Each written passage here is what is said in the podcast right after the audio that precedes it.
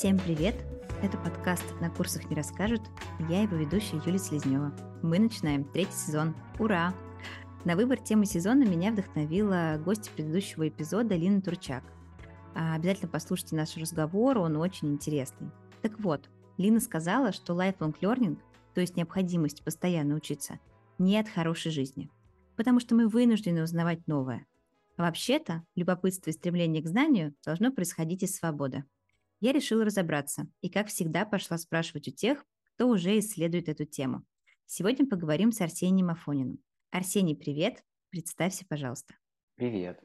Да, меня зовут Арсений, я по образованию архитектор, очень давно занимаюсь а, образованием для архитекторов, а, образовательным проектом, который называется «Софт-культура», поэтому, наверное, я уже могу себя сейчас идентифицировать как предприниматель и параллельно все больше и больше погружаюсь как раз в а, образование и, может быть, в самообразование, в образование на протяжении всей жизни и ставлю какие-то эксперименты над собой в свободное от работы время для тебя, как для архитектора, есть какой-то особый фокус в саморазвитии, есть ли что-то, что архитектору обязательно самому очень важно в себе развивать? А, не могу сказать, что есть э, какой-то особый фокус. А, нет, не могу сказать. Мне кажется, этот вопрос заведет нас в тупик. Хорошо. Никаких особых фокусов для архитекторов нет. Тогда хочу спросить тебя про твое хобби или как ты сам это называешь, рассылку которая называется «Арсений пишет». Я ее читаю с самого э, первого дня. И очень надеюсь, что после нашего выпуска она станет еще более популярной. Она о управлении вниманием, об управлении своими знаниями, о knowledge менеджменте. Как ты сам ее э, для себя понимаешь, э, про что это, если не по отдельным темам, а вот как-то в общем, про что твоя рассылка? Я на самом деле еще не привык себя так сильно идентифицировать как раз с э, вот этим проектом, с э, рассылкой, потому что ей не больше года, но для меня это такой инструмент личного какого-то направленного исследования, который мне интересный, способ делиться с внешним миром, наработками своими и какими-то своими открытиями на этой теме, так, чтобы спровоцировать какой-то диалог и найти единомышленников потому что вот в этом виртуальном мире это как будто бы а, сильно сложнее, чем в, в том старом добром мире, где просто вы пересекаетесь на работе и в каких-то а, других местах. Поэтому для меня рассылка это скорее инструмент, который а, мотивирует меня и дальше продолжать исследовать э, те темы, которые мне интересны, заниматься личным research ем таким. А вот личный research, он связан с этим определением обучение через всю жизнь, lifelong learning, продолжающееся обучение? Ну, он просто органично вписывается в а, вот эту идею, вот эту концепцию, но я не могу сказать, что я а, задумался о том, чтобы этим заниматься только после того, как услышал вообще первый раз а, это слово. Скорее, скорее наоборот, мне было для меня это была какая-то очень органичная деятельность еще с того времени далекого, когда я учился в институте. И, в принципе, эта учеба была достаточно свободная, и направление а, каких-то своих личных а, исследований ты очень часто выбирал сам. И поэтому, когда в какой-то момент я понял, а, что я хочу немножко изменить фокус а, в работе, а, чуть больше погрузиться в какие-то отдельные топики, в которые, может быть, мне сейчас даже и не нужно погружаться в моей роли, то я просто продолжил двигаться тем путем, а, которым я и так двигался уже достаточно давно. И так и получился, так и получился вот этот а, маленький проект и, собственно, та сопутствующая деятельность, которой, а, которой я занимаюсь там по утрам или по несколько дней в неделю, когда я готовлю какие-то материалы и разбираюсь в каких-то темах. А сама концепция, что ты про нее думаешь, lifelong learning? Слушай, ну звучит очень а, привлекательно, конечно. А, наверное, а, я бы не сказал, что мир действительно настолько меняется, чтобы это все еще было всем обязательно и, и необходимо. То есть кажется, что без lifelong learning можно прекрасно жить, быть крутым специалистом и развиваться в своей области, как будто бы крутые специалисты и 50 лет назад постоянно развивались в той области, в которой, в которой они существовали. А, возможно, технологический прогресс не был так заметен и не требовал от нас некоторых а, обновлений своих а, каких-то знаний компетенций, но это не, нам не, не так много всего надо обновлять, как будто бы, чтобы поспевать за этим, за этим прогрессом, если уж ты один раз вот в эту струю. А, и уж тем более, если ты digital native и, в принципе, вырос вот в этой, вот в этой среде. Мне просто нравится само ощущение, которое дает мне учеба, и даже не учеба в, в таком формальном варианте, как мы ее себе представляем, а скорее просто вот этот момент погружения в э, новую какую-то и глубокое понимание каких-то вопросов, которые для тебя оказались э, немножко недоступными, что ли, или даже какими-то магическими, э, когда ты понимаешь, как устроен какая-то область знания э, и тот уровень исследований, который сейчас там происходит, это просто приносит удовольствие. И кажется, что я бы не хотел терять вот это удовольствие просто от того факта, что у меня закончилось формальное образование в жизни, и я теперь работаю и там, выполняю какие-то конкретные функции в том куске жизни, который принято называть работой. Получается, что lifelong learning, он все-таки связан еще с любовью к обучению, что это невозможно делать это без любви, если даже это какой-то тренд и вроде как всем надо. Если ты искренне не полюбишь этот процесс, то Э, он не сможет быть для тебя в долгую, да, невозможно чем-то заниматься, что ты не любишь постоянно. А для меня лично lifelong learning напрямую связан с тем, что ты должен любить процесс обучения, иначе невозможно делать это в долгую. Ну, в принципе, да, но вот я бы смотрел на обучение просто как на, на опыт, и в этом плане на самом деле, с точки зрения там, устройства нашего мозга, а, любой новый опыт есть фактически обучение. У тебя формируются новые связи, у тебя изменяется распределение там, сил синапс в, в мозге. Поэтому, что бы ты ни делал, ты так или иначе будешь учиться в этот момент, если, если ты получаешь этот новый опыт, если ты как-то меняешься в процессе переживания этого опыта. Вот. Другое дело, что мы просто называем некоторые, некоторые ос, особенные практики работы с информацией обучением, а другие не называем так. Но по факту это ничего особо не меняется. И а, вот этот сам процесс понимания чего-то нового и, может быть, даже изменения каких-то там своих ментальных моделей, их обновление, а, использование потом а, новых концепций в каких-то ситуациях, он а, как будто бы не может не нравиться, но, наверное, может доставлять дискомфорт какой-то по первости, но когда дискомфорт, связанный с обучением, либо формальным, либо вот таким вот э, ситуативным отсутствует, то мне кажется, что этот процесс для человека очень естественный, и он, наверное, наверное не может э, не нравиться, поэтому а мне кажется, что потенциально каждый может найти для себя способ взаимодействия с миром, в котором обучение не останавливалось бы, или развитие не останавливалось бы. Я бы сказал развитие, а не обучение. Мне нравится история с тем, что ты можешь э, освоить способ взаимодействия с этим миром и подобрать для себя наилучший какой-то подход, который тебе более органичен, который тебе комфортен, который на самом деле не избавит тебя от того, что процесс обучения это вообще-то трудно, и развитие, да, может быть, как это, через терни, через сложности, через трудности, но инструментарий позволит тебе этим процессом как будто бы управлять. Вот в этом смысле, мне кажется, что еще концепция lifelong learning, она про то, что у тебя есть набор а, знаний о себе и о том, как устроен мир и как можно взаимодействовать с информацией, и ты, в общем, как-то этими инструментами, как на кухне шеф-повар, можешь управлять процессом лучше, чем когда у тебя, условно, вместо э, венчика вилка, если ты готовишь, да, точно так же здесь. Если у тебя нету понимания вообще как вот после школы, у тебя никакого понимания того, что такое обучение нету, ты просто какой-то был заложник там этих 11 классов, то тебе, в общем, сложно как-то начать этим процессом управлять так, чтобы он был э, классным, интересным, вовлекающим тебе созвучным. Поэтому это точно в какой-то степени про инструменты.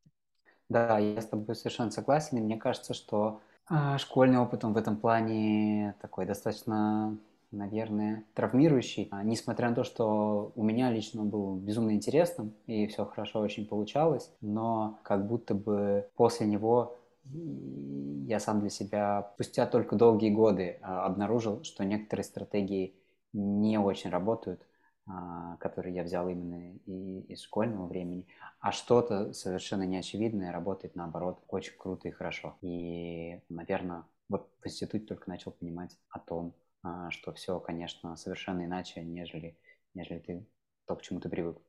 Ну, кстати, у меня тоже был э, не такой уж печальный опыт в школе. Ты знаешь, он был классным, он был веселым, насыщенным и интересным. Просто когда я стала учиться уже после вуза на той программе, которую я сама выбрала, и мне а, ведущие образовательного процесса показали, что бывает по-другому, потому что они так спроектировали это обучение, а еще и показали мне на особенность этого спроектированного обучения, в чем оно сильное, чем оно лучше или отлично от того опыта, который был, ну, я была в восторге, в смысле, я обалдела, как по-другому бывает, и вот это знание о том, что может быть по-другому, интересно, вовлекающе, иммерсивно, как-то актуально текущему твоему времени или состоянию или задаче, это, конечно, меня супер вдохновляло, и я вспоминаю опыт школы, думаю о нем не как, от, не как о травмирующем опыте, а просто о каком-то немножко не таком, что ли, богатом, да, то есть вот этот experience образовательный, он был просто немножко бедный, такой на минималках, где есть формальное обучение и, в общем-то, больше ничего. Да, да, примерно так же. У меня таким а, трансформационным опытом оказался, наверное, институт. А, это был Московский архитектурный институт, а, где, наверное, неосмысленно, но просто в силу специфики профессии архитектора фактически основным подходом является project-based learning, и ты все делаешь через проекты, которые длятся достаточно долго, а, иногда они делаются в командах, иногда они делаются независимо. И, в общем, это основной инструмент обучения, основная дисциплина, начиная, там, наверное, года с третьего. И это оказалось просто совершенно иначе. Я когда потом сам очень многими людьми обсуждал их опыт а, высшего образования, который был немножко похож на школьное образование с точки зрения того, как он устроен, то я прям чувствовал, какая тут разница и насколько, насколько иначе архитекторы относятся к своему образованию, потому что они от него прям кайфуют, особенно если попал в какую-то сильную группу, где сами проекты очень интересные, ты получаешь какую-то а, невероятную обратную связь и поддержку еще тех людей, с которыми ты это делаешь. Вот. И это, наверное, был такой первый прецедент, но тогда я еще и вот так, то есть я просто получал удовольствие от процесса и был безумно рад, что это со мной происходит. А вот уже чуть-чуть позже, когда я стал заниматься образованием, и понял, как по-разному это бывает, то тогда, конечно, я немножко переосмыслил, по-другому взглянул вообще на тот прошлый образовательный опыт, который у меня был. Рассылка, которую ты пишешь, она как раз появилась как способ больше разобраться в инструментах для того, чтобы учить других или учить себя? Учить себя а, в первую очередь, потому что как будто бы в совкультуре, в образовательном проекте, которым я занимаюсь, а, в отношении того, как мы уже немножко разобрались. И вот в индустрии здесь есть какие-то рабочие подходы, инструменты, модели, а, которые можно брать и использовать, немножко адаптировать под э, специфику а, нашего образовательного процесса. Наверное, с переходом в онлайн все как-то сильно поменялось, и все стало очень быстро обновляться, стало чуть-чуть больше свободы э, для экспериментов, и поэтому на некоторые вопросы у нас э, до какого-то момента даже, может быть, не было уверенного ответа в отношении дизайна образовательных программ но тем не менее все-таки все было сильно понятнее, чем когда речь заходит э, о таком а, очень аморфном процессе, как само, самообучение, самообразование. И здесь как будто правила вообще какие-то единые, которые можно распространить на всех, а, ну, отсутствуют. У всех разное количество времени, у всех а, какая-то разная, разные паттерны взаимодействия с э, вот этим миром, разный характер – и как будто бы каждый для себя здесь находит какие-то свои инструменты, что для него работает, а что не работает. И мне было интересно, во-первых, если какие-то а, более-менее универсальные инструменты и как минимум более эффективные, чем то, чем я уже располагал, а, и какие-то инструменты, которые лежат вне границ формального образования, а, коротких курсов, да, долгосрочных программ, потому что с ними мне было как раз все более-менее понятно, хотя потом, когда я разобрался в, а, в остальном инструментарии, что ли, который присутствует, то я по-другому стал к формальным программам относиться. Я могу чуть попозже это рассказать. Да, было бы здорово. А если, как это, одним а, коротким вопросом и одним коротким ответом, как ты считаешь, разобрался ли ты в том, как учатся взрослые люди?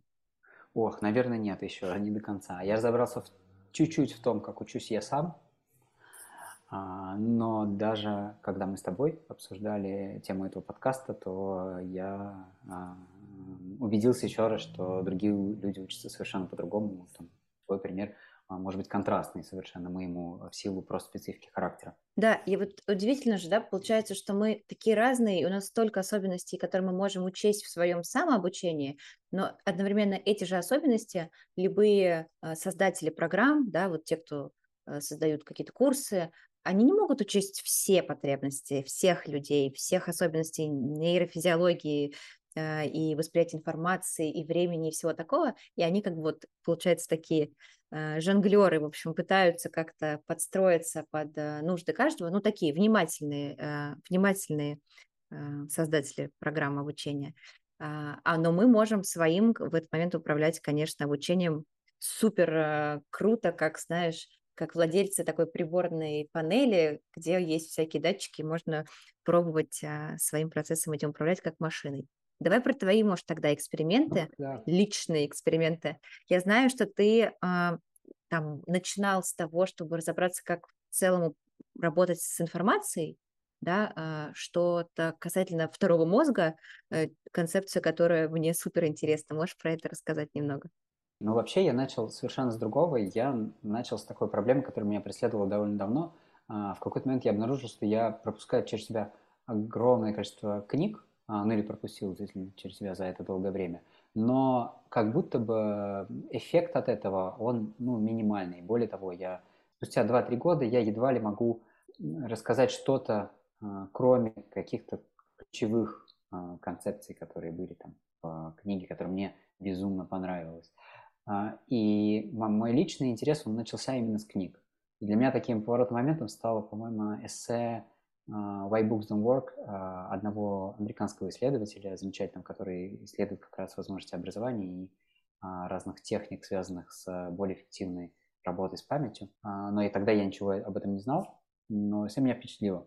Я понял, что можно как-то по-другому, что, наверное, я, полагаясь исключительно на книги как знание помимо там, того, что у меня было в фундаментальном образовании, я чуть что-то упускаю, как-то неправильно работаю с информацией. И я начал в этом, в этом ковыряться, обнаружил достаточно быстро и, мне кажется, тоже случайно историю вот эту про второй мозг или про Zettelkasten или про personal knowledge management. Это все примерно про одно и то же.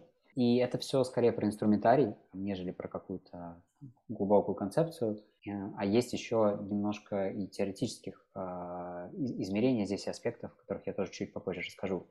Вот. И начал пробовать на себе э, ну, что-то вроде такой упрощенной модели Zettelkasten, чтобы э, вместо того, чтобы просто читать книги, э, пересказывать а, все самое интересное, что тебе в них понравилось друзьям, и, может быть, даже применять на практике какие-то какие идеи, которые ты можешь оттуда забрать, а, стал а, как бы растягивать это на какие-то концепции, тезисы, аргументы и пополнять вот эту свою базу знаний, пополнять свою, свою и нелинейным образом работать с информацией, разбивая ее на какие-то концепции и модели, и таким образом раскладывая вот это новое знание в своей голове а, по полочкам и образуя какие-то неочевидные связи, которые, может быть, сами собой не образовались бы.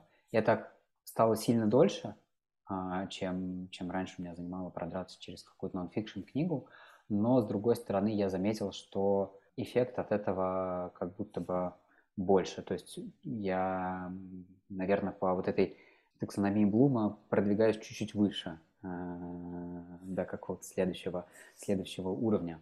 А, таким способом. А дальше а, встал вопрос, связанный с а, долгосрочным каким-то хранением в памяти той информации, тех моделей, которые у меня были, потому что Zettelkasten или второй мозг – это какая-то внешняя система, и она предполагает, что ты всегда в ней работаешь и достигаешь некой эффективности за счет того, что ты аутсорсишь ей свою память и фактически вспоминаешь заново каждый раз некоторые вещи, которые ты когда-то уже сам для себя сформулировал э, за счет вот этой настройки связей между концепциями и путешествия по этим связям, которые ты каждый раз заново производишь, а, когда ты добавляешь все новую новую информацию или пытаешься создать вообще что-то новое на основе этой системы. Вот. А я начал задумываться о том, как все-таки эффективнее с своей собственной памятью работать. И начал исследовать э, разные техники, с одной стороны, которые есть на этот счет, а с другой стороны, какие-то теоретические основы того вообще, как устроена память человека, потому что казалось, что где-то там есть ответы, которые мне помогут в этом разобраться, и действительно там нашлись некоторые ответы, которые добавили в мою личную рутину новые инструменты, и это произошло вот уже сравнительно недавно. То есть буквально и года, наверное, не прошло с того момента, как я вот с этой стороны начал смотреть, которые как будто бы еще, еще эффективнее сделали этот процесс. Могу попозже об этом тоже рассказать. Давай тогда, может быть, э, чуть-чуть теории, благо ты ее за нас, за всех почитал, проанализировал и можешь с нами поделиться. Mm-hmm. Что вообще теоретики говорят о том, что как устроен наш мозг, а, наша память, что нужно знать о работе своей памяти, э, чтобы хорошо управляться с новым знанием? Сразу скажу, что я буду говорить не со стороны какого-то профессионала, а, даже несмотря на то, что мне кажется, что на том уровне, на котором мне нужно, я разобрался в этой теме, поэтому те люди, которые исследуют память серьезно и глубоко, извините меня, пожалуйста, если я а, со своей любительской точки зрения что-то здесь напутаю. Вот. Память достаточно сложная штука, как оказалось, и на нее э, немножко по-разному смотрят, с одной стороны, психологи, когнитивные психологи, с другой стороны, а, нейробиологи, нейрофизиологи и люди, которые занимаются нейронауками. И кажется, что пока там на очень многие вопросы вообще-то нет до конца каких-то точных стопроцентных ответов. Например, мы все прекрасно знаем про там, кривую Бенгауза и про то, что мы со временем забываем очень большую часть того, что узнали, и такой полномерный, а, достаточно важный процесс, который происходит в нашей памяти постоянно, процесс вот этого забывания. И мы можем как-то с этим забыванием а, осмысленно работать, то есть мы можем а, регулярно, возвращаясь к, к новой информации, свести, ну не то что к минимуму, но хотя бы ну, насколько-то свести, насколько-то это забывание компенсировать или ликвидировать. Это как будто бы нам уже хорошо известно. Но с другой стороны, а как конкретно это делать, нам известно очень плохо. То есть если мы посмотрим на а, последние исследования в отношении а, такой очень понятной истории, как интервальное повторение, то а, мы найдем очень мало рекомендаций в отношении конкретных практик и инструментов, конкретных параметров, что ли, вот этих интервалов, которые надо избрать для того, чтобы оптимальнее всего использовать память. То есть это все еще такая зыбкая почва, рекомендации очень-очень общие. Что нам известно сейчас точно, это то, что тот интервал, который мы выбираем для повторения информации, он должен соотноситься с тем, через сколько мы хотим использовать в итоге эту информацию. То есть если мы говорим о подготовке к экзамену, а, который будет через месяц, то там, наверное, оптимальный интервал это несколько дней или там, а, может быть, неделя. А если мы говорим про запоминание на всю жизнь, то, наверное, оптимальный интервал это там недели, месяц и более.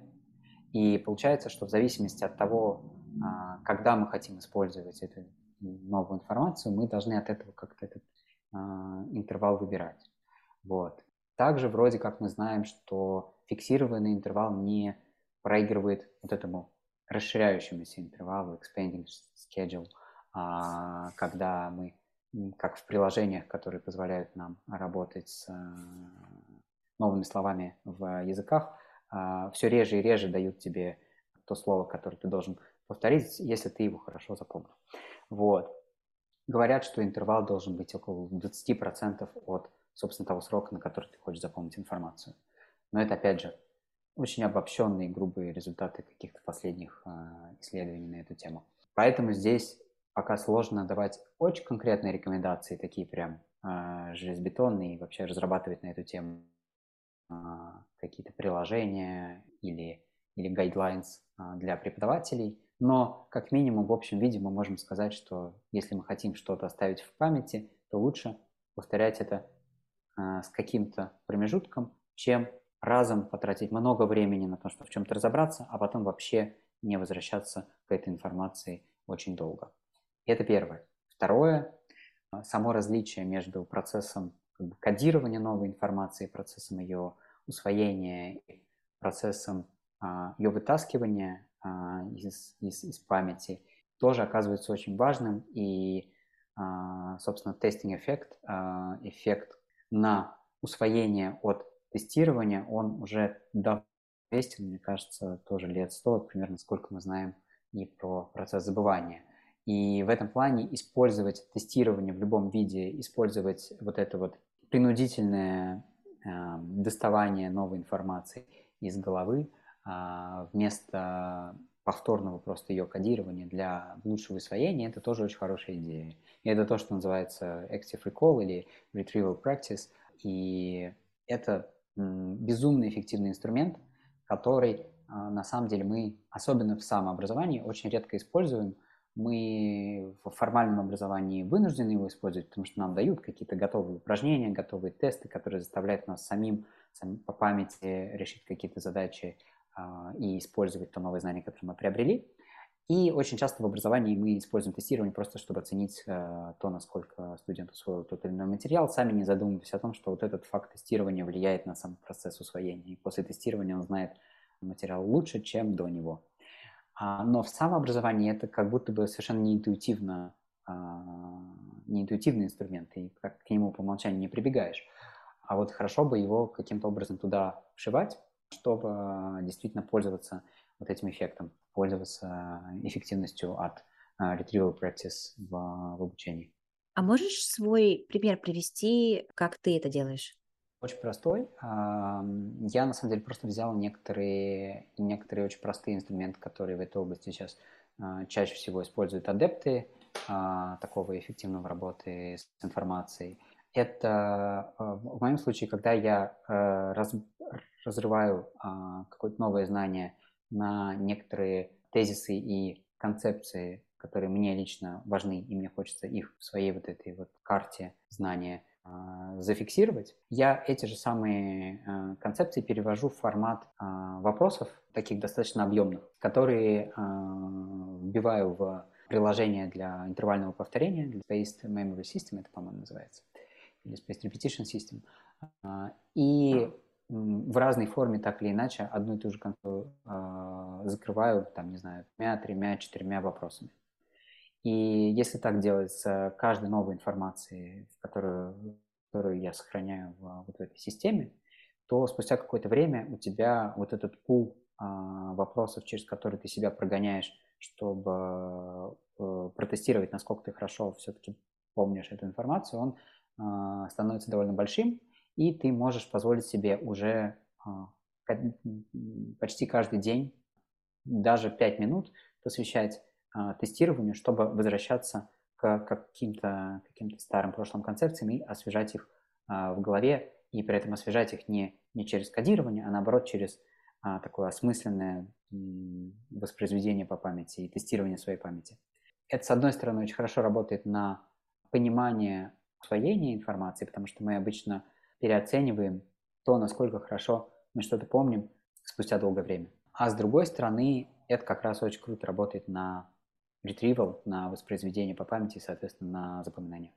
Вот. А пока у меня не такой большой, не такой большой объем а, вот этих вот вопросов в системе, а, я использую приложение Anki для этого. Оно, на самом деле, одно из самых популярных. Мне кажется, его можно просто скачать любой человек на компьютер. Вот. Но я надеюсь, что у меня в какой-то момент их станет сильно больше, и я смогу э, хотя бы каждый день этим заниматься. Сейчас я могу заниматься этим раз в неделю, и я, в принципе, прохожу почти все вопросы, которые я давно, к которым я давно не обратился, потому что их там еще не очень много. Так интересно, мы как раз в прошлом эпизоде говорили с э, Вадимом Корстылем, который занимается такой штукой, как вопрошание. Они сейчас грант выиграли большой, он книгу пишет вторую а, вообще типа про силу вопросов и о том, что в обучении а, самое классное, что вы можете сделать, это не задавать вопросы ученику, а научить ученика задавать вопросы. Потому что так он сможет, в общем-то, обозначить, ну, во-первых, найти области пробелы в том предмете, который он изучает. Во-вторых, он сможет подгрузить как бы из своей памяти все, что он знает по теме, чтобы сформулировать какой-то этот вопрос, да, и это какая-то постоянная работа, включение этого материала в жизнь. Супер классная, а, мне кажется, тема для исследования и вообще для погружения, как работать с вопросами, потому что это очень эффективный какой-то инструмент для работы с информацией, в отличие от многих там других. И кажется, что не так очевидно, в общем, эта связь, но она очень классная и есть. Вот тоже такой был интересный разговор у нас про эти штуки. Я, знаешь, могу здесь добавить, что как только использовать, собственно, анки и вот этот инструментарий для того, чтобы тестировать самого себя с каким-то расписанием, который гоняет тебе вопросы в зависимости от того, насколько ты хорошо или плохо а, ответил на них а, в прошлый раз. Как только я стал его использовать, я стал замечать, что я по-другому собственно, с самой информацией, которую, которую я пытаюсь заносить в, в Zettelkasten, да, в, в эту систему, работаю. А, потому что раньше мне кажется, что мои заметки более объемные и какие-то более многосложные, и мне было сложно очень выделить э, что-то основное и самое важное, и разнести это на какие-то концепции, даже несмотря на то, что сама система как будто бы это предполагает. Но интуитивно ты все равно идешь как бы по пути более знакомой какой-то нарратива, эссе, какой-то такой много более сложной штуки. Но как только ты начинаешь разрывать э, какую-то концепцию на вопросы для самого себя, то ты моментально э, понимаешь, что тут главное, а что второстепенное, на чем, э, что действительно важно и на чем надо сфокусироваться, а что не очень важно. Или если это важно, то, скорее всего, это тянет на какую-то другую отдельную независимую концепцию или тезис, который просто надо раскрыть отдельно и в который ты, скорее всего, пока еще, может быть, даже не разобрался настолько, чтобы формулировать вопрос на этот счет. И вот это оказалось для меня таким прям открытием. То есть до тех пор, пока я не, не а, создавал вопросы самому себе в отношении усвоения той или иной информации, а, я немножко по-другому смотрел на работу с информацией. А, мы с Вадимом даже разбирали пример того, как это работает, на уточнение, вот точно с, согласна здесь с этим. Я задала вопрос относительно своей трудности с изучением языка. Он звучал как-то вроде того, почему я не включаю изучение языка в свою ежедневную рутину и все еще остаюсь на уровне вот этого выделенных там двух часов для занятий с преподом. И э, техника вопрошания подразумевала то, что я беспрерывно задаю в течение нескольких минут уточняющие вопросы к своему вопросу. А потом должна выбрать из этого уточняющих из этих вопросов один самый такой вот более-менее а, сильный, к нему задать три закрытых вопроса с ответом «да», «нет», и выбрать тот, который, значит, решит все мои вопросы.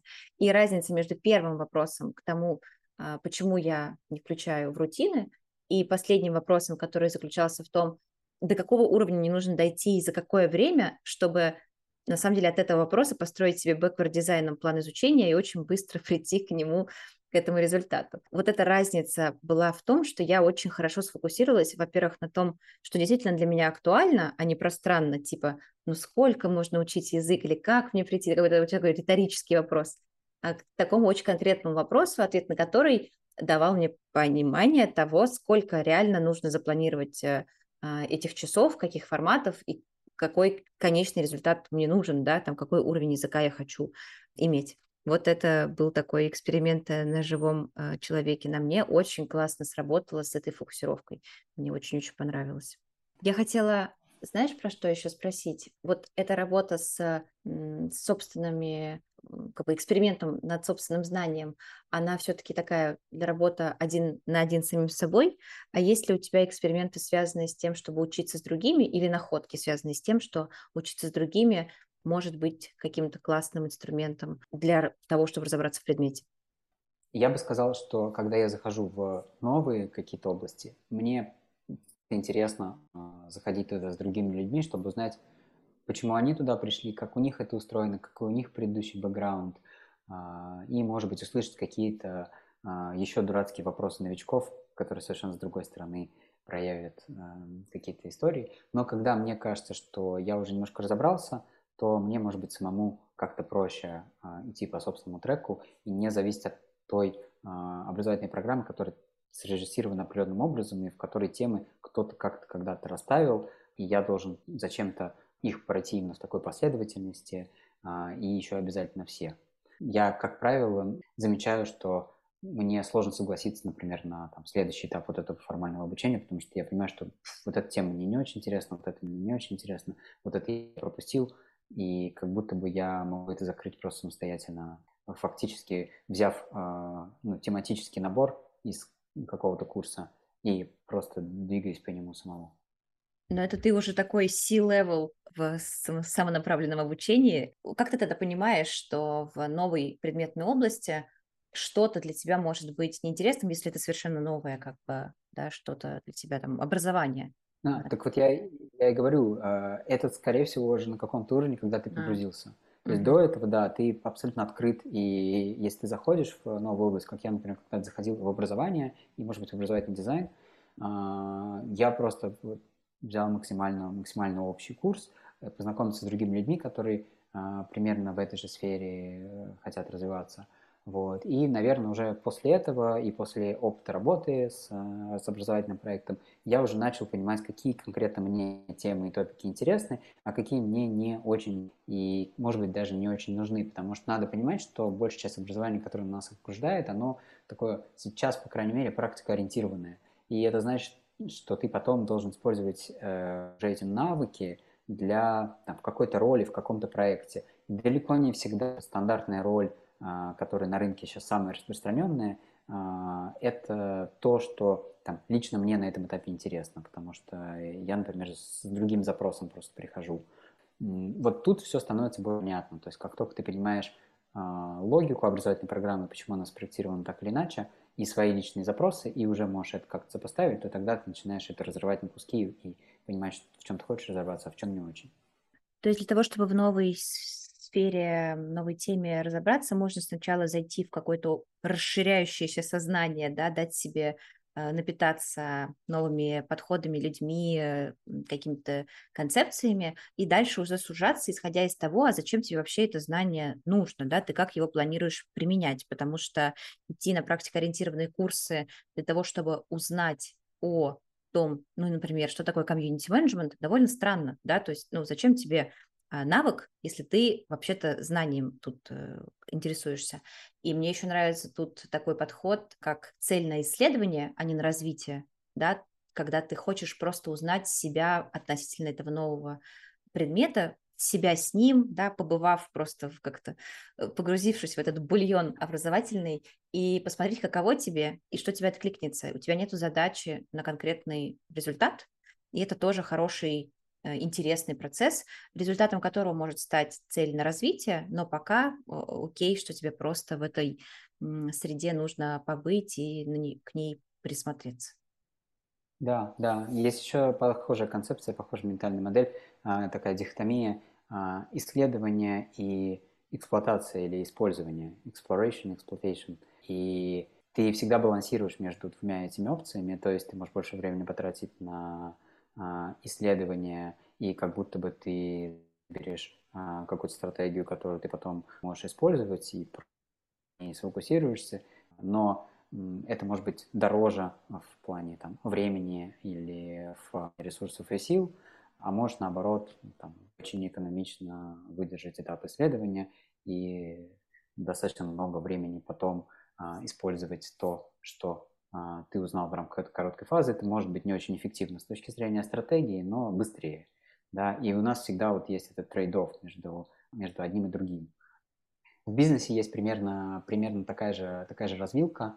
А, ты можешь очень много времени тратить на research, на тестирование, на тестирование гипотез, а, но ты никогда не знаешь, сколько именно ты должен его потратить да, уже, уже пора а, просто брать и разрабатывать какой-то продукт и выводить его на рынок и начинать пожинать плоды от этого. Да, а, тебе надо все-таки больше сфокусироваться на исследовании, на понимании, потому что вот нет, а следующая гипотеза окажется самой а, правильной, не знаю, лучшей, более, более точно попадающей в рынок. И тебе всегда приходится лавировать между вот этими двумя а, вариантами не то что лавировать, находить какой-то баланс, потому что ну, ты не можешь бесконечный research, потому что это бизнес, но с другой стороны, а, выбрав неверную стратегию, неверную продуктовую стратегию или там маркетинговую стратегию, ты рискуешь проиграть или просто недополучить какую-то выгоду. Слушай, ну вот получается, что мы уже как бы на языке бизнеса даже заговорили о себе, как, если вот возвращаться, да, к нам, как саморазвивающимся животным сущностям, персоналиям, мы как бы сами себе такой проект, который мы развиваем, и у нас есть какой-то это какой-то менеджмент, а, да, вот есть же понятие knowledge management, мы же как бы немножко менеджерим свой процесс развития. Я помню, что у тебя было про некий даже mindset такого project менеджмента относительно, я не помню, кстати, это было относительно знаний или нет, можешь про это э, чуть рассказать? Ну, здесь я бы сказал, что есть история про личное целеполагание, и про какие-то, может быть, даже инструменты проектного менеджмента, которые можно вшивать и в личные проекты. И мне, честно говоря, такая оптика очень близка и нравится. И, конечно, да, инструменты, которые используются для личного целеполагания, очень похожи на то, что используется в стратегировании в бизнесе и в создании долгосрочных стратегий, потом их каскадирование до среднесрочных и краткосрочных и для планирования. То есть это все очень похожие концепции похожие. Поэтому, конечно, здесь очень много всего живого, но я не могу сказать, что я здесь для себя разобрался окончательно во всем. Я бы сказал, что просто мой опыт взаимодействия с э, бизнесовой составляющей образовательного проекта – навел меня на очень интересные мысли о том, как можно а, те стратегии, инструменты, которые используются в а, планировании и лидировании в компании, переносить на свой личный а, опыт и на свой личный инструментарий, на свое личное развитие. Вот здесь могут быть, может быть, еще много открытий, я, наверное, для себя их сделаю, но как минимум вот сам факт того, что очень много всего общего есть, он для меня оказался очень интересным стань себе своим э, бизнес-проектом, потренируйся э, на себе, как на большом и важном проекте, который тебе нужно развивать. Слушай, я, знаешь, по поводу целеполагания еще хотела вернуться. Вот в мире, где много знаний сегодня, где много всего, что хочется изучить, это и книг, кстати, касается, да, вот я такой нередкий тип э, личности, который имеет на книжной полке в четырех сервисах для чтения 500 книг, которые нет времени читать, и вообще они иногда вызывают какое-то ужасное чувство упущенных знаний, что ты смотришь на них и думаешь, что там-то точно что-то такое, что вообще могло бы изменить мою жизнь, надо найти время это прочитать. Как ты для себя отвечаешь на вопрос вот этой ориентации в мире относительно тем, которые хочется исследовать, относительно предметов, которые хочется копать, тем более, что ты пишешь рассылку, ты как-то для себя а, выбираешь а, новый фокус. Как, как в этом режиме Э, избыточной информации а, ориентируешься?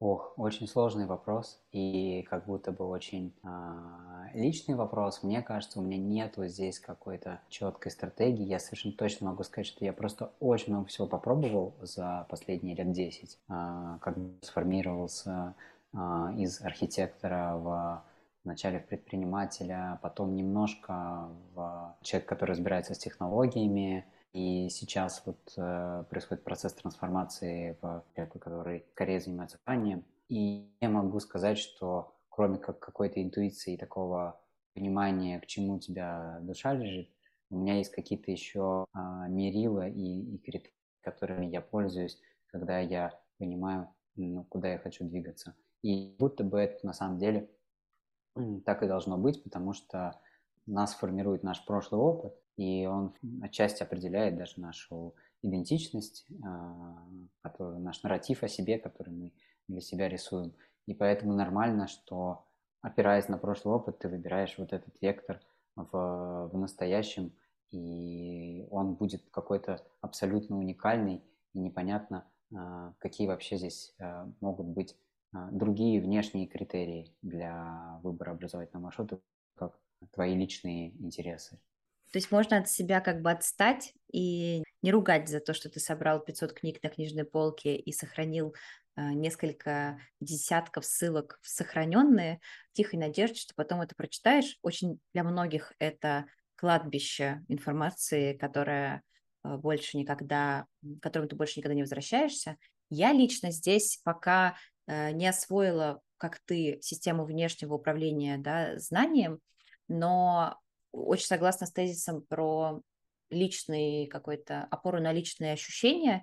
И когда я перелистываю, например, эти ссылки, которые я сохранила, а, я спрашиваю себя, на что у меня есть отклик, на что у меня там вот прям глаз, знаешь, цепляется, и я открываю и начинаю смотреть. Например, вчера так было с а, лекцией такого очень э, необычного а, философа, он сейчас часто где-то используется, не помню, какого зовут, я прикреплю ссылку. Он говорил о разнице ценностей в поколениях эм, миллениалов, да, и там X и Y, Z и вот этих всех людей. я подумала, так странно, мне не то, чтобы сейчас, знаешь, реально нужно э, про это рассуждать, куда-то идти, выступать или что-то такое. Но вот в моменте у меня как-то зацепился глаз, и я посмотрела эту лекцию, получила огромное удовольствие. И там сегодня, э, сейчас тебе это рассказывая, я так подсознательно спрашиваю себя, э, типа, блин, а куда ты эту информацию применишь? Надо тебе ее где-нибудь либо рассказать, либо как-то, ну, в общем, чтобы она не провалилась в чертоге разума, а, а вообще-то сохранилась и куда-то куда проросла, что ли, в рабочую, может быть, память. Ну, в общем, чтобы она была мне полезна. Вот э, какой-то у меня такой подход. То есть сначала отклик. Я собираю все эти штуки важные, потому что важно собирать. Пусть это будет. Не корю себя за то, что это есть. Как это сканирую отклик на то, что просматриваю в свободное там, время для какой-то саморазвития. И иногда задаюсь э, вопросом, если мне понравилось дел, куда я могу это применить. А, мой любимый э, инструмент применения – это пересказ друзьям. А, я обожаю что-нибудь э, тащить в, в свое комьюнити. А если совсем что-то такое профессиональное, то вот у меня есть сообщество, куда я могу это принести и поделиться, и оно обязательно кому-нибудь откликнется, не обязательно всем в моменте, но может быть полезно. И я как-то выдыхаю, думаю, ну супер. В общем, если что друзьям расскажу или в сообществе поделюсь, на подкасте с Арсением вспомню. У тебя есть какой-то такой подход информации, когда это не о важном каком-то исследовании предметной области, а вот просто что-то такое важное, интересное, что ты узнал, интересное для тебя, а не для твоей суперкарьеры? Ну, во-первых, у меня большая часть исследований, которыми сам для себя занимаюсь, они не, а, не про карьеру, то в общем, поэтому они тоже достаточно не практикоориентированные, такие далекие от, от применения. Вот. Есть какая-то отдельная информация, которая мне нужна скорее для, для, для бизнеса, для бизнесовой части. Вот она как раз очень практикоориентированная, там а, в целом понятно, как это применять. И рассылка отчасти это такой инструмент, и она появилась как раз для этого, чтобы у меня то, что я изучаю, не уходило в стол, может быть, э, кого-то вдохновлял на что-то или создавал какие-то темы для разговоров, которые потом можно обсудить. И поэтому мне безумно приятно, когда кто-то мне в ответ пишет а, свои ту тему, на которую я выписал, и добавляет какие-то новые, новые вводные, новые интересные размышления, аргументы. И тогда я понимаю, что о, это, это, это прям то, как это должно работать. И вторая вещь, которую я бы на эту тему сказал, это то, что примерно вот тогда, когда я стал этим заниматься, я понял, что лучше, но лучше – потому что огромное количество информации, которую мы хотим через себя пропустить, и на самом деле пропускаем через себя, мы по большому счету просто забываем. То есть, ну, по-честному, там процентов 90 а, таких суперинтересных штук, а, которые в моменте заинтересовали наше любопытство а, и заинтриговали нас, и мы потратили там 20-25 минут а, на то, чтобы посмотреть лекцию видео на YouTube или потратили несколько вечеров, чтобы прочитать э, какую-то книжку, мы, скорее всего, забудем. И оно не прирастет как-то к нашей модели мира. И в редких случаях, только если оно не срезонирует как-то очень сильно и не откликнется и не привяжется к прошлому опыту, оно, ну, скорее всего, будет забыто. Поэтому, когда а, я начал более аскетично, что ли, работать с, с информацией более строго, то я почувствовал какие-то бенефиты от того, что у тебя чуть-чуть больше остается в памяти и начинает связываться с какими-то другими концепциями. В моменте этой связи возникают какие-то новые идеи от просто удовольствия и удовлетворения от узнавания чего-то нового, которое закрывает лишь момент э, любопытства а, и, наверное, не более того. И, собственно, с любопытством я пытаюсь очень строго а, работать и, может быть, иногда не давать себе возможность вот так вот погружаться, потребить а, все то, что интересно, а, в скорее а, конкретных вещей, которые, которые я заранее а, выделил и которые сейчас мне для этого исследования нужны. То есть такая история про, ну не то чтобы бить себя по рукам, да, но не давать себе как-то дум скроллинга там или Э, просто блуждание в огромной сети компьютерный интернет, а как-то целенаправленно все-таки... Да, только не, не с той точки зрения, что это нельзя применить. Знаешь, есть прям такая, такая категория людей, которые э, очень хорошо умеют задавать вопрос, а как я применю это знание? И отвечая себе, что никак, а просто пропускают э, новую информацию, потому что она сейчас неприменима, я сейчас никак ее не приложу. Вот не в таком ключе, а твой критерий другой, не в применимости, а скорее в адекватности тем целям на исследование, которые ты для себя поставил, и наличии времени на то, чтобы разобраться с этой информацией настолько, чтобы она действительно у тебя осталась, а не просто а, в одно ухо зашла, и с другого вышла. Ну да, получается, как-то хочется, хочется пожелать э, слушателям нашим, чтобы они чуть внимательнее, что ли, относились к тому, какую информацию потребляют с одной стороны, с другой стороны, как вообще выстраивают этот процесс. И вообще-то у тебя очень хорошо было про это написано.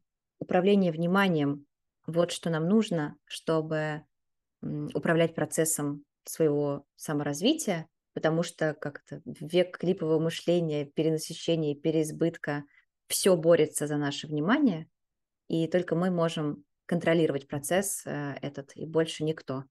И нам нужны инструменты, чтобы это делать, и здорово в этих инструментах разбираться, э, например, с помощью такой рассылки, как Арсений пишет, чтобы э, быть больше подкованным в том, как ты устроен и как сберечь свой мозг от перенасыщения. Я бы, знаешь, что еще добавил?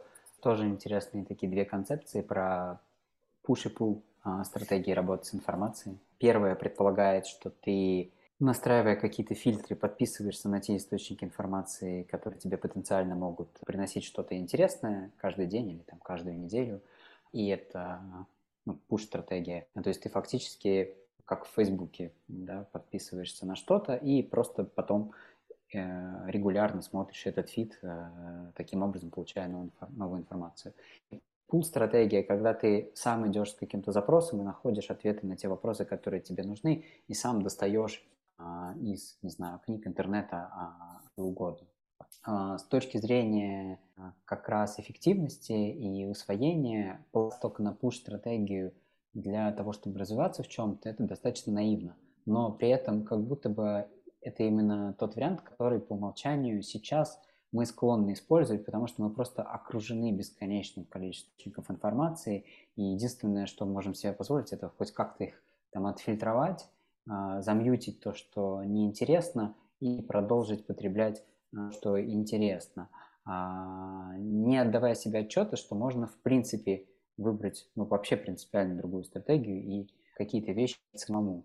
Вряд ли это сработает там, с той информацией, которую непонятно как искать, например, новости. Да? Скорее всего, для новостей ты выберешь пуш-стратегию, ты просто будешь ждать, когда тебе будут приходить а, какие-то важные вещи там, про политику, культуру, экономику, и таким образом оставаться, оставаться в курсе в текущей повестке. Но с любыми другими темами профессиональными как будто бы а, более эффективно лично для меня бывает вот эта пул-стратегия, когда я сам нахожу ответы на какие-то вопросы в своей какой-то траектории. Это первое. А второе, вот этот эволюционный механизм любопытства, который у нас есть, он же, в общем-то, развивался тогда, когда информации было крайне мало. То есть надо понимать, что наш мозг существовал в ситуации, когда контекст бесконечно монотонный, однообразный, повторяющийся, и какие-то а, редкие, э, редкие новая важная информация, которая в нем появлялась, она была важна просто для выживания – и поэтому мы, поэтому нам нужен был механизм вроде любопытства, чтобы не упускать ее из виду, а, чтобы моментально сделать, сделать э, выводы какие-то, изменить вот эту поведенческую стратегию, а, обучиться, да, не, не попасть в руки хищникам, а, и не замерзнуть холодной ночью. И вот это же любопытство нас сейчас и подводит, потому что тогда, когда информации становится очень много, буквально переизбыток, мы очень плохо его ограничиваем, очень плохо можем его контролировать. Мы просто бросаемся а, на все новенькое и интересное и не прилаживаем это к текущей картине мира и к текущему какому-то своему знанию долгосрочному очень часто. Потому что сразу же переключаемся потом просто на следующий новый на вот этот вот чанк информации. Я сразу вспомнила, как в былые годы работала в маркетинге школы икра и занималась рассылками. И писала рассылки а, классные, красивые, информативные от компании. И вот спустя почти 7 лет, а, когда я уже не пишу эти рассылки, я сейчас, как поведение, да, мое изменилось. Тогда я создавала эти рассылки, боролась за то, чтобы их как можно больше людей открывала и читала. А сегодня я вообще никакие рассылки не читаю и думаю о том, что для бизнеса это, наверное, может по-прежнему какой-то какой-то эффективный инструмент, но я вот его э, как бы совершенно не потребляю. Вот именно от компаний э, никогда не захожу в почту. Вообще почта для меня не источник для информации, э, да, какой-то по предметам. Это источник писем по работе и более ничего. А вот так изменилось как-то мое восприятие. Сейчас ты когда говорил о том, что вот бесконечное подкидывание, желание подписаться там на, на все и быть в курсе всех событий и везде оставить свою почту, оно имеет место быть, потому что, да, вот это любопытство, оно как бы звенящее в нас, но на самом деле это редко читается, я уверена, поэтому такой низкий процент открываемости многих писем, эм, я думаю, за который борются многие отделы маркетинга, люди просто подписываются, но не читают и не используют эту информацию, тогда зачем да, это делать, э, давайте уже как-то будем чуть больше думать о, чистоте своего пространства, что ли, информационного, и читать только то, что нам э, нужно и ценно. Я хочу э, подытожить э, разговор, спросив тебя о том, что у тебя сейчас э, в фокусе внимания, о чем будет твоя следующая рассылка, как ты, на чем ты сейчас сфокусирован. Кстати, сразу отвечу, что рассылка-то у меня идет не по почте, а в Телеграме, потому да, что да, я поддерживаю тебя. Мне кажется, что электронную почту, к сожалению, уже не используют так, как использовали раньше, или так, как ее используют в Соединенных Штатах до сих пор, а, где рассылки как будто бы все еще работают как маркетинговый инструмент, поэтому я выбрал Telegram как инструмент э, коммуникации и доставки вот этих рассылок. Но то, что мне нравится в рассылках, это регулярность.